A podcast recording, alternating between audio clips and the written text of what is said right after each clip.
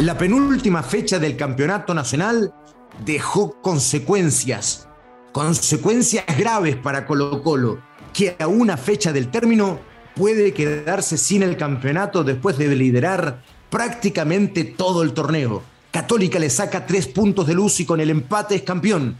Y la U sigue sufriendo por el descenso. Esto es Footbox Chile, un podcast con Fernando Solabarrieta, exclusivo de Footbox.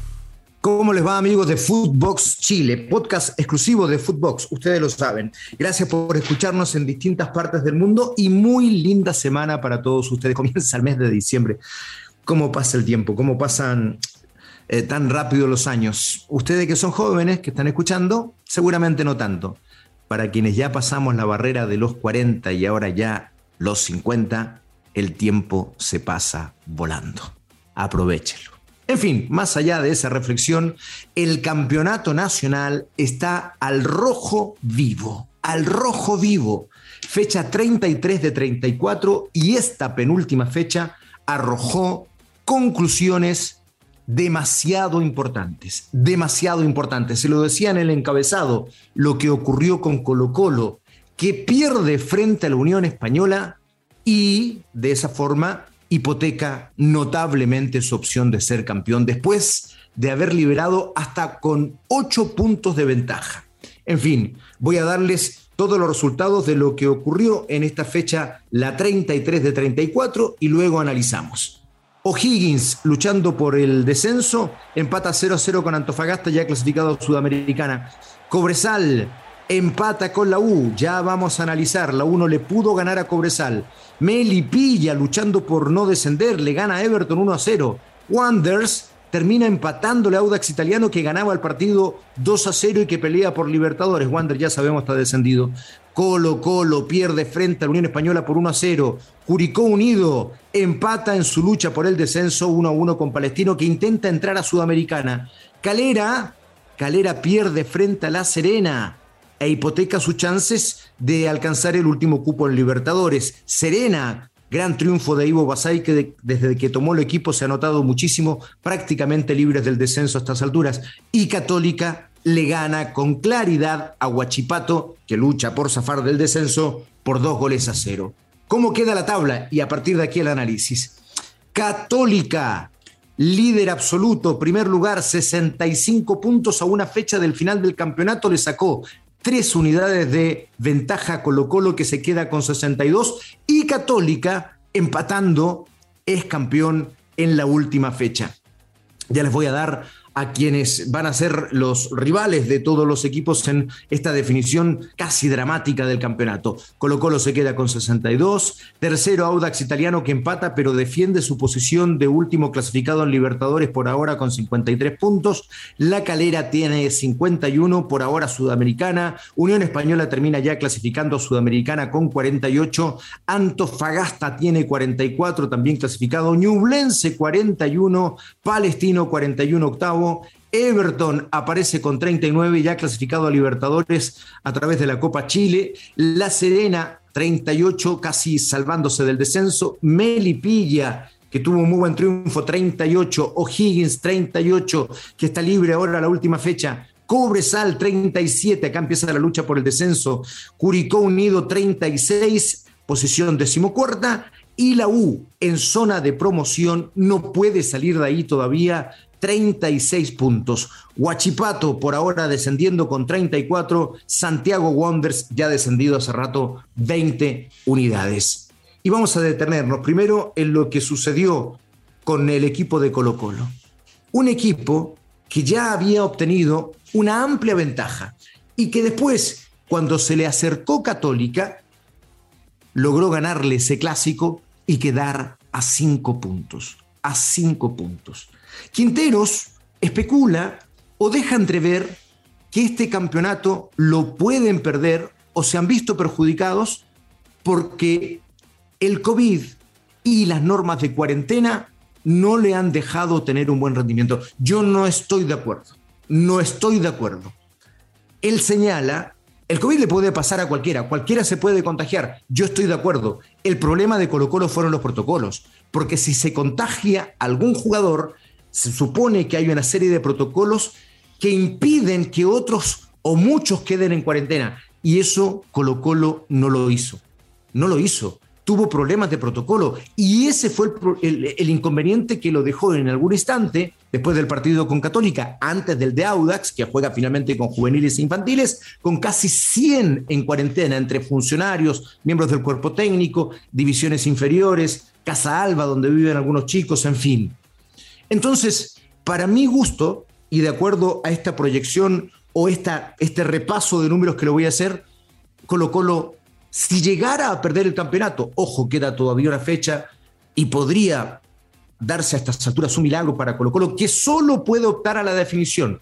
Ya no es campeón directamente, solo tiene que esperar que Católica pierda, que Colo Colo gane y de esa manera ir a un partido de definición. Bueno, el hecho es que Colo Colo, tras ese partido con Católica, donde le saca cinco puntos, de ahí en más en las últimas cinco fechas, ha obtenido 7 puntos de 15. 7 de 15. Y ese ha sido el problema. Y debe jugar con juveniles e infantiles y allí efectivamente no había justicia deportiva, pero las reglas son las reglas. Audax le gana 2 a 0 y entonces la ventaja se reduce a solo dos puntos. Ok, pero de allí para adelante Colo Colo ha jugado con titulares, más allá de que en la última fecha, por cuarta vez, tiene contagios por cuarta vez. O sea, si te pasa una vez, puede ser dos veces, bueno, ok, cuatro veces en el año. ¿Es responsabilidad del campeonato, de la seremía y las normas eh, sanitarias y las cuarentenas? ¿O hay alguna responsabilidad interna de Colo Colo? En fin, y en lo futbolístico, luego le gana Wanders, que ya a esas alturas jugaba con un equipo muy joven, 3 a 1. En el último instante le gana Melipilla, 1 a 0, pero después empiezan los resbalones. 0 a 0 con Curicó, a esas alturas Católico lo alcanza porque ya pierde la ventaja de los dos puntos y ahora termina perdiendo con la Unión Española por 0 a 1 y queda tres puntos abajo.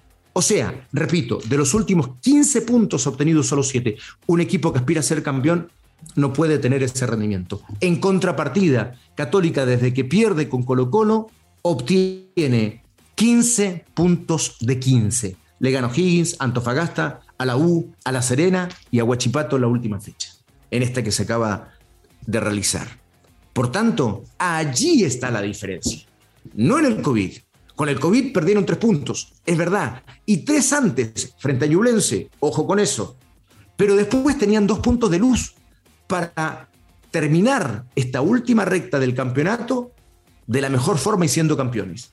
El problema en estas últimas cinco fechas no fueron las cuarentenas, fue el nivel futbolístico de Colo Colo. Eso es lo que lo tiene a estas alturas, casi perdiendo el título de cara a la última fecha. Y Católica, al revés, está jugando en estas últimas cinco fechas el mejor fútbol del campeonato.